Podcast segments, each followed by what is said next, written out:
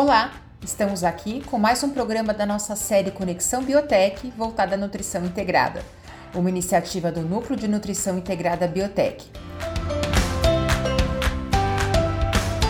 Neste episódio, vamos falar sobre os ácidos graxos poliinsaturados, os conhecidos ômega 3 e doenças de pele. A suplementação é mesmo importante no tratamento desse tipo de acometimento? O potencial anti-inflamatório dos nutrientes funcionais ricos em ômega 3 realmente contribuem para a melhora do estado do paciente? E será que todos os suplementos são iguais? As respostas sobre essas dúvidas com a nossa consultora Luísa Volpe Simas, nutricionista, especialista em nutrição estética.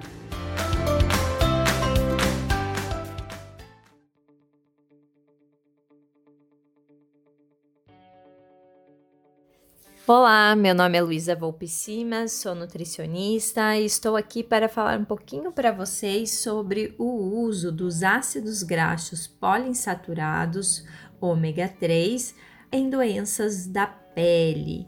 Então, a gente sabe da importância desses ácidos graxos nas doenças inflamatórias, autoimune crônicas, isso devido à modificação da composição lipídica da membrana celular, as alterações de expressão gênica e também no metabolismo celular. Sabemos também que a aplicação, ou seja, a suplementação desses ácidos graxos ômega 3 nas doenças cutâneas mais comuns são essenciais, porque através dessa suplementação exibe um maior potencial anti-inflamatório, o que pode ser benéfico aí para o tratamento das doenças inflamatórias, como por exemplo dermatite atópica, psoríase e também a acne. Então, desde 1929, foi a primeira vez que autores descreveram a síndrome causada pela redução da gordura da dieta, que se manifestava principalmente em sintomas cutâneos, como eritema, descamação, queda de cabelo, coceira e também aumento da perda de água, ou seja, do fator de hidratação natural dessa pele. E ficou claro aí que a gordura ela desempenha um papel essencial na estrutura da pele, principalmente na função barreira, ou seja, entre os queratinócitos, lá do extrato córneo, a gente tem gordura, principalmente as ceramidas, que elas se formam através dos queratinócitos, através da ingestão que a gente faz desses ácidos graxos. E o ácido graxo, principalmente é, o ômega 3, ele é um ácido graxo essencial, ou seja, o nosso corpo não consegue sintetizar, a gente precisa fornecer através da ingestão alimentar.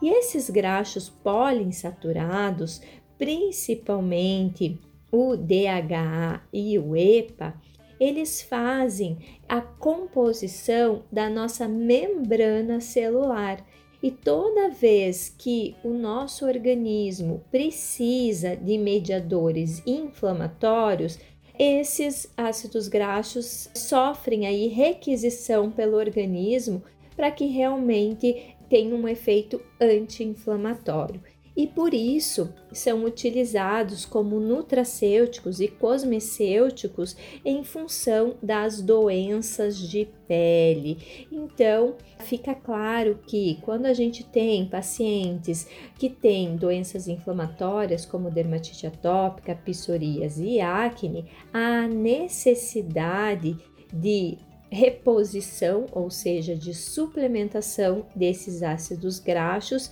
para melhora da barreira cutânea e também para incorporação desses ácidos graxos na membrana celular.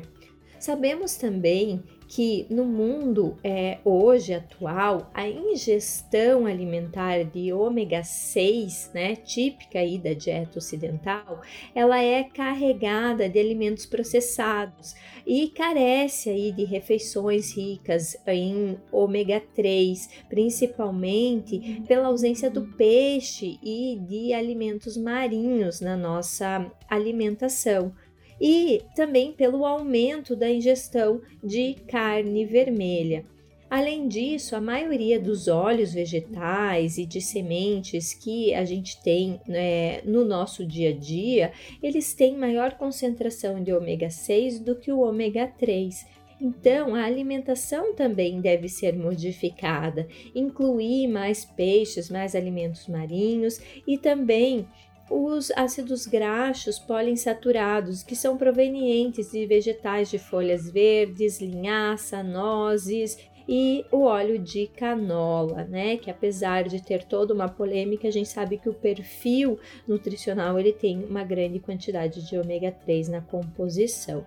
E também a suplementação através do óleo de peixe ou de algas marinhas que podem estar ah, sendo estratégias para reposição desses ácidos graxos.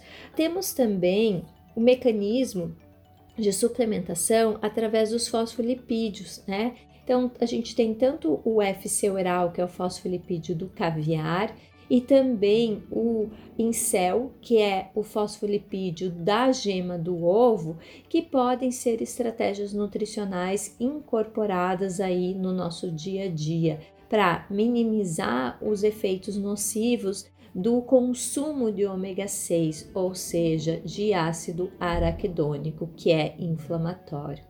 Então, espero que vocês tenham gostado dessas dicas e estou à disposição se vocês tiverem qualquer dúvidas.